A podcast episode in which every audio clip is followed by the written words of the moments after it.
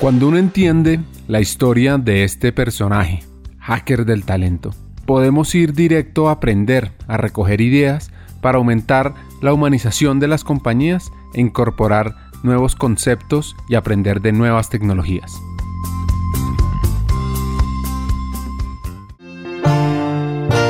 Y aquí la pregunta es cómo conectar en un sector altamente enfocado en lo tecnológico con una visión más humana.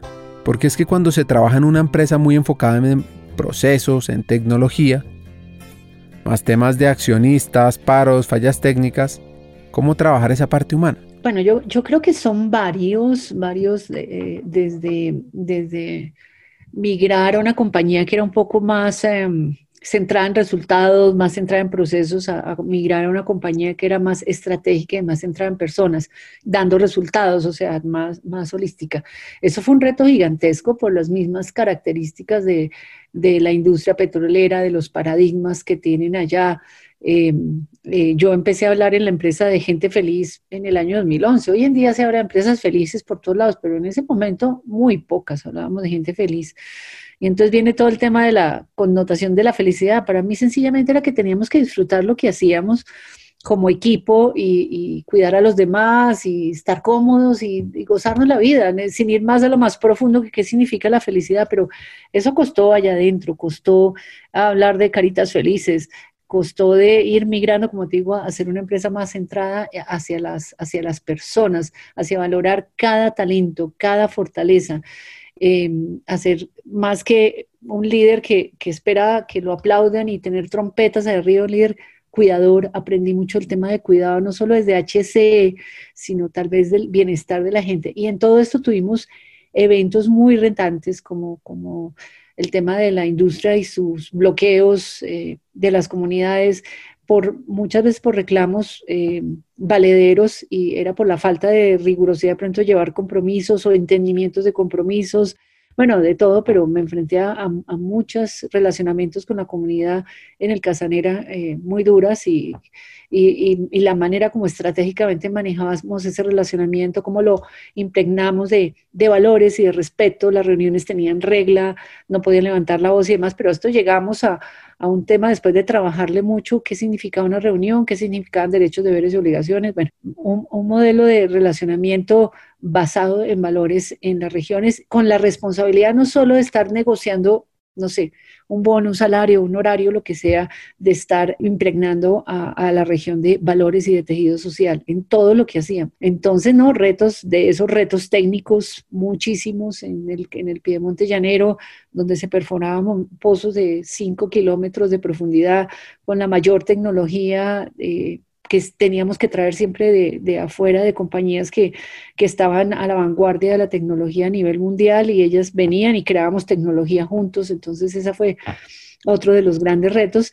Y por supuesto, manejar a mis accionistas, uno al final, uno español y los colombianos, cada uno con sus culturas diferentes, pero eh, poniendo y aportando dentro del mismo guion. Retos, eh, todos los que quieras. Yo quiero que el día en la petrolera un día no se parecía al otro, yo me levantaba y, abría todos los reportes de información temprano a ver, y hoy, qué nos depara, ¿no? Si había un bloqueo, si había un problema técnico, si se había parado algún taladro, si no se había pasado algo a nivel ambiental, bueno, eh, si había una reclamación nueva, si, bueno, realmente era un día bastante variado, con miles de retos diarios y también el tema macroeconómico. Entonces, cuando se nos bajaba el precio del petróleo, como pasó en el 2015, 16, cómo sobrevivir a esas crisis, cómo hacer ajustes importantes inmediatamente para poder eh, dar resultados, eh, cómo mover rápidamente un equipo para ajustarse. Eh, entonces, todo el tiempo yo creo que es un, uno de los puestos más fascinantes, retantes, pero llenos de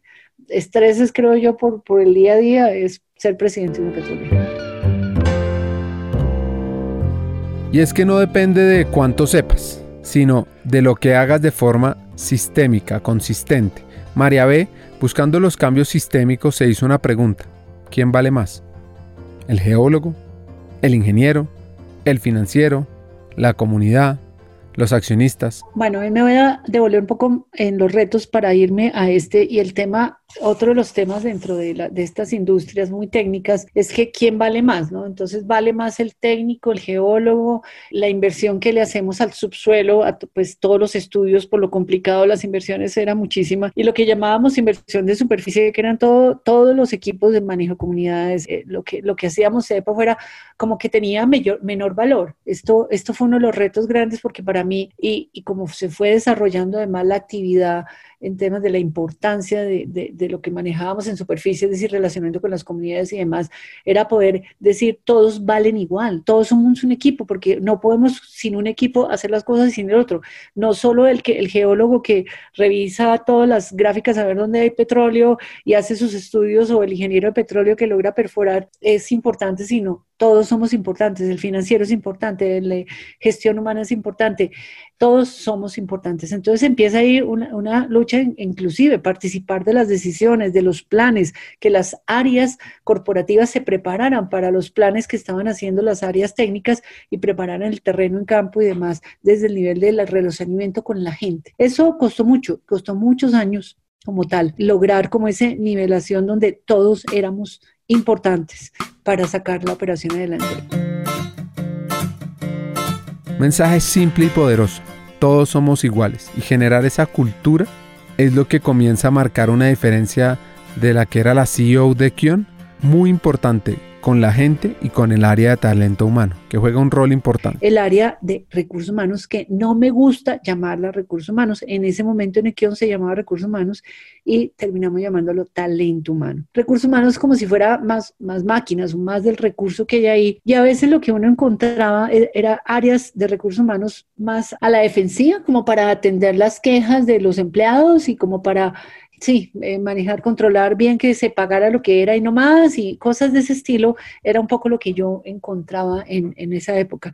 Y para mí, primero no se llama recursos humanos, de, de hecho también me gusta el tema empleados, trabajadores, eso los connota como solo en una faceta como muy robótica, creo yo, cuando para mí lo que hay es mucho talento, talento humano, de seres humanos que nos relacionamos, que estamos más tiempo de nuestra vida despiertos relacionándonos y como tal tenemos que ir muy centrados hacia sorprendernos todos los días, a poder eh, mirar cómo está, cómo está nuestro bienestar, no solo si cumplimos con todos los, los reglamentos de seguridad industrial de llevar el casco, las botas, los guantes y demás, sino cómo estamos eh, nosotros. la mayoría de accidentes se evitan o, pongámoslo para otros, suceden cuando la gente está distraída por cualquier cosa, sobre todo de, su corazón, de su, de su vida. Entonces, la gente tiene que estar tranquila, con bienestar, eh, la gente... Eh, la gente feliz es más exitosa sin duda alguna. Migrar a, a, todo modelo y hacia un área de talento humano,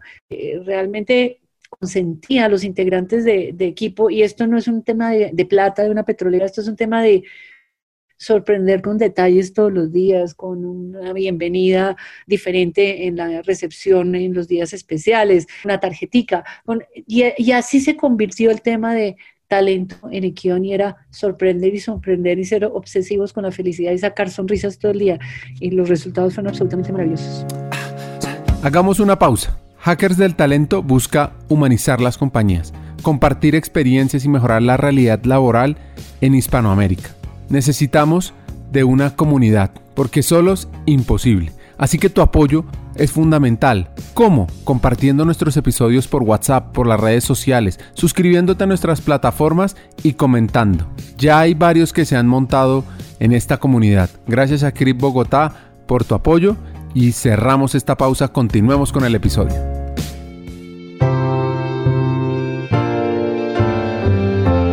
Una de las preguntas que nos hacemos en Hackers del Talento es cómo hacer de talento humano un área relevante y transformadora. Los hacks que nos recomienda esta escaladora colombiana son para que cada uno de nosotros anote y comience a aplicar desde ya, no solo con su empresa, sino con el CEO? Bueno, de, hecho, lo primero es que en los contratos de, de, performance, de, los contratos de objetivos que se hacían tanto a nivel empresa como a nivel de cada uno de los líderes, una porción muy importante era el tema de talento humano. Entonces, tanto lo que, eh, lo que yo tenía en mi tablero balanceado de gestión de indicadores con la junta directiva, pues todo el tema financiero, operativo, excelencia operacional y talento humano, hay unos indicadores que pesaban de la misma manera que pesaban los otros indicadores operativos. Esa es la primera y le dabas la importancia, no es que era más importante eh, estos indicadores y menos importante otros, sino de una manera eh, mandábamos un mensaje claro a través de ahí. La siguiente, por ejemplo, era el tema de que los objetivos de cada persona eh, estaban en un gran porcentaje, 20 y al final 30% estaba centrado en temas de comportamiento y liderazgo. Entonces teníamos todos unos, unos modelos y unos, unos acuerdos donde lo más importante era no solo que trabajaras bien y fueras eficiente, sino, sino que tuvieras una muy buena porción en tu comportamiento, en cómo tratabas a las personas y cómo lo liderabas. Y así en toda la organización iba bajando ese indicador de diferentes maneras. Por ejemplo, ese tipo de definiciones, pues yo las hacía con, todo mi equipo. Eh, al principio nosotros teníamos una vicepresidencia de, de talento humano, recursos humanos se llamaba en ese momento, y después lo que hicimos fue unir todo lo que tenía relación con ese ser humano, no solo talento humano por otro lado, sino el tema de seguridad, el tema de, administración, el tema de sistemas, todo lo que tenía que ver con la gente quedó en una sola vicepresidencia y las sinergias que se armaron ahí en términos de centrados en el ser y las personas fue bien, bien importante como fuimos moviendo. Tal como había un líder vicepresidente operativo con todas las temas geología, eh, perforación, operaciones, proyectos, había un gran líder eh, de sostenibilidad y talento humano que maneja todo el tema de personas y eran, estaban al mismo nivel. Definitivamente no, no había una diferencia. Ellos me reportaban a mí en los comités ejecutivos, estamos presentes y tal como la estructura de nuestro acuerdo de desempeño con la Junta Directiva involucraba esa, ese balance entre lo financiero, operativo y lo, y lo humano, de esa misma manera manejábamos todas las reuniones. Entonces, pues igualmente mirábamos, por ejemplo, cuando se crearon los modelos de cultura y liderazgo, se crearon desde abajo hacia arriba, pero yo siempre estaba en el tema del lanzamiento, la comunicación. Eh, armamos, por ejemplo, también un software de, de qué? De, reconocimiento de acuerdo al modelo de cultura.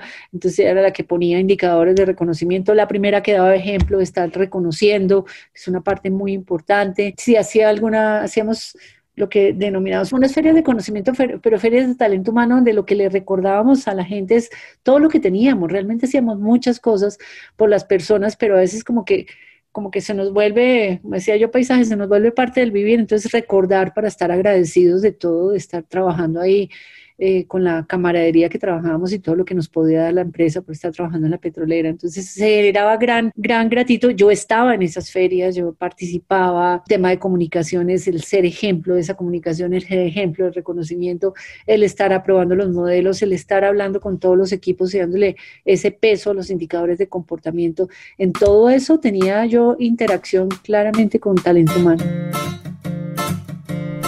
Oigan esto, los indicadores mueven a la gente y a cada talento humano puede aprovecharlos para crecer el área, aumentar su relevancia, su impacto y por supuesto su influencia. En la empresa, por supuesto, había un tema de bono variable de acuerdo a resultados y había todo un modelo detrás de, todo ese modelo de, compensación variable. Lo, lo que hice yo como pararme dentro de esa compensación variable que era bien importante e irlo migrando hacia el tipo de indicadores que estábamos midiendo. Entonces, eh, empezó todo un tema de que nos, para mí, la persona que hacía muy bien su trabajo, no solo el que lo hacía muy bien con resultados técnicos absolutamente maravillosos, sino que tenía comportamientos ejemplarizantes. Y empezamos a ir migrando, el, ese indicador valía 10 principios, después 20 y al final 30. Quien fue poniendo ese indicador y además no es fácil porque es un indicador a veces muy subjetivo, pero y, migrando de, indicadores muy objetivos que tenía la compañía a, charlar indicadores más objetivos de en qué quieres mejorar tu comportamiento en esas conversaciones de personas. Eh, no fue fácil, pero sí fue una implementación que hice yo basada en un modelo que ya estaba.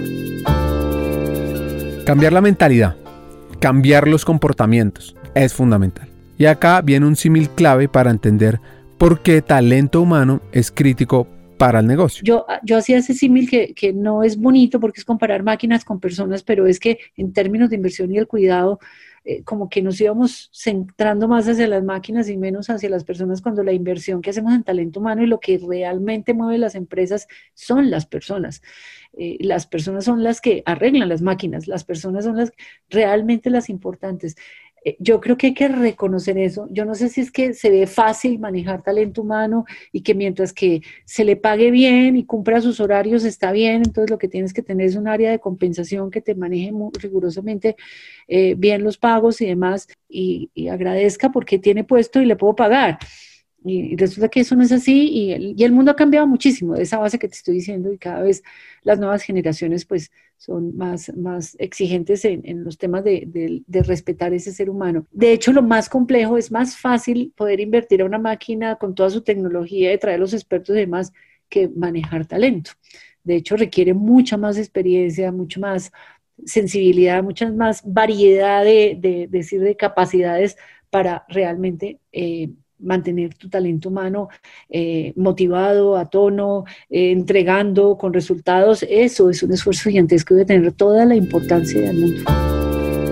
Un mensaje que no nos cansamos de repetir. El conocimiento holístico del negocio es clave para crecer. Pues así, mismo como vamos, vamos siendo importantes dentro del core del negocio, pues no nos podemos quedar solo en el conocimiento de qué hago en términos de acciones de talento humano. La persona de talento humano tiene que conocer de los planes de la compañía, para dónde va, entender los planes, entender las finanzas, porque de esa manera entendiendo para dónde va el negocio, entendiendo sus resultados, entendiendo sus estructuras y demás, pues puede generar mayor aporte. Entonces es una persona que debe moverse y aprender de, de cada área de lo que hace eh, para poder generar esos planes de desarrollo.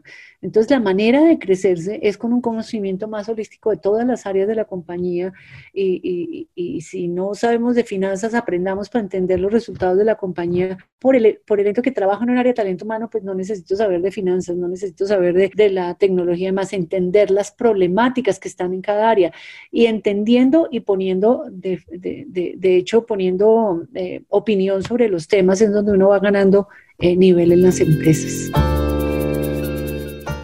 Así que está en nosotros, más que manejar personas, cuidar al talento. Yo, yo, creo que mi mayor mensaje, lo dije alrededor de la charla, es nosotros mismos le damos la importancia a las áreas, nosotros mismos son los, somos los que tenemos que eh, crecernos cada día más para hacer que nuestros jefes eh, vean toda esa importancia de acompañarlos en cada uno de los pasos que, que den las compañías y eso lo tenemos a partir del conocimiento total de las áreas y el aporte a miles de, de planes de, de, de, mover la compañía, de sacarla de las zonas de confort, de, ser mucho más humanos, por supuesto, es el área donde, donde realmente se maneja el, las personas, el área humana de la compañía. Hay áreas que manejan los resultados, hay áreas que manejan el plan estratégico, hay áreas que manejan los procesos, pero con más evidencia tiene que ser el área eh, donde está el gran corazón y la gran sonrisa de las empresas y ese es talento humano. Y eso debemos representar. yo creo que ese rol de talento humano es tan completo, tenemos que saber de en la compañía, eh, saber de las personas, pero además sonreír todo el día, pero además poner ese corazón y esa compasión en todo lo que pasa porque manejamos personas. Más que manejamos personas, cuidamos personas, es la palabra que me gusta y eso lo debemos crecer cada día. Entonces tenemos una responsabilidad muy grande y depende de nosotros, de talento humano, que esto cada día sea más importante en la empresa y que seamos empresas más humanas, con gente feliz, dando resultados excepcionales. Esta hacker, escaladora, impulsadora de la equidad de género, directiva, nos deja muchos hacks para mejorar, no solo como personas, sino como líderes de talento. El primero es que hay que creerse el cuento. Hay que creerse el cuento de lo importante y poderoso que es uno y que es uno es de talento humano. Segundo, hay miles de teorías de liderazgo, pero todas coinciden en que para liderar no hay nada mejor que el ejemplo. Y tercero, Busquen incorporar como sea indicadores clave de talento humano en la estrategia del negocio. Acomode lugar. Nos vemos en un siguiente episodio.